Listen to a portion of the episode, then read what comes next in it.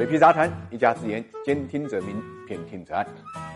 中国人爱存钱，这是全世界人民都知道事情，但是现在正在发生变化。来自央行的最新的数据啊，就表明，八月份金融机构各项人民币存款现在是一百七十五点二四万亿，同比增幅呢是八点三。不比不知道，一比吓一跳。因为之前的三十九年里面，中国金融机构各项存款余额同比增速从来没有跌破过百分之九。换句话来讲，中国存款总数增幅呢，已经出现了历史上都没有过的下降。与存款增速整体下滑相比呢，居民存款增速下滑更加厉害。二零零八年到二零一八年的十年中间啊，居民存款增速从十八下降到了百分之七左右。二零一零年全国居民储蓄率是百分之十六，而一七年呢储蓄率啊只有七点七。央行的金融统计数据表明啊，今年四月份一个月全国居民存款呢就大降了一点三二万亿，是历史上单月呢最大的下降。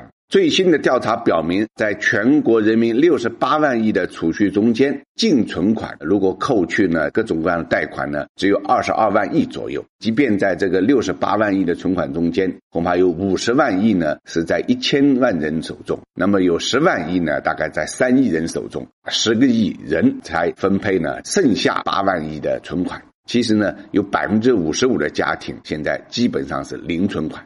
为什么现在中国人的存款下降幅度这么大？少存的钱究竟去了哪里呢？其实不是中国人不爱存钱，而是现在没钱可存。没钱可存很重要的原因就是房地产。大家都知道，中国人购房啊，都是三代凑个首付，然后三代一起来呢付这个分期。央行的数据也表明，八月份全部贷款新增是一点二八万亿，其中住户部门就七千多亿，住户部门就居民了。中长期的是四千四百一十五亿，短期的是两千五百九十八亿。中长期肯定是房贷，短期的贷款中间相当一部分是消费贷，而消费贷在三四线城市也基本上就是首付贷的代名词。更可怕的是，过去数年中间啊，还发明了一个现金贷，其实也是房贷的一个主力。数据是很能说明问题的。中国居民的负债率呢，恐怕也就是在百分之一百二左右，居民的债务率占到了百分之九十。也就是说，房地产的支出啊，占到了家庭可支配收入的百分之九十左右。那么在这样的情况之下呢，存款数字增幅下降是非常正常的。另外一方面，老百姓的消费观念呢也有所变化，透支啊、提前消费啊、月光族，新一代年轻人的消费特征。再者呢，理财渠道呢是拓宽了，老百姓呢未必呢把那点收入呢存到银行去，因为可以向这个货币基金分流。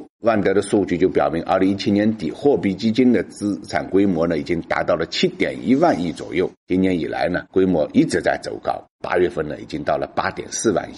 居民存款增速啊下降啊，喜忧参半。喜的是呢，有利于扩大内需和促进消费；忧的是呢，银行可贷款就越来越少了，并不利于呢银行贷款的这个投放，可能还会引起呢金融风险和连锁效应。一般来讲呢，金融危机的发生呢，就在于呢整个社会的债务链的无限的膨胀。债务链膨胀的一大特点就是透支。如果说我们有一个高储蓄作为抵抗的话呢，这种风险的发生呢就会大大减小。